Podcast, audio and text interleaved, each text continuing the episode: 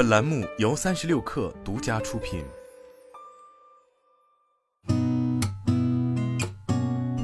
八点一刻，听互联网圈的新鲜事儿。今天是二零二三年十一月二号，星期四，早上好，我是金盛。据新浪科技报道，有博主爆料称，京东平台数据显示，小米十四超 iPhone 十五 Pro 首销量打破了平台最近一年来的单品销售记录。据东方财经报道，近日有网友发帖称，在盒马一门店买的熟食咖喱椰香烤鸡中吃出生肉。十月三十一号，记者询问了涉事门店工作人员，对方说道，是因为烤箱的导热管出了故障，是个意外，并表示每个星期都会检查，之后也会在烹饪之前检查烤箱设备和烤箱温度。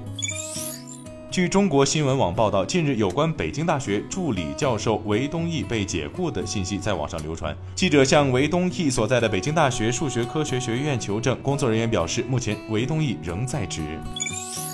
据央视新闻报道，北京时间二零二三年十一月一号六时五十分，中国在太原卫星发射中心成功发射天惠五号卫星。该卫星主要用于开展地理信息测绘、国土资源普查和科学试验研究等任务。据中国新闻网报道，中泰合资企业上汽正大有限公司建立泰国首个电动汽车电池生产工厂。十月三十一号，该厂举行揭牌仪式，这标志着上汽正大公司进入泰国的电动汽车制造领域。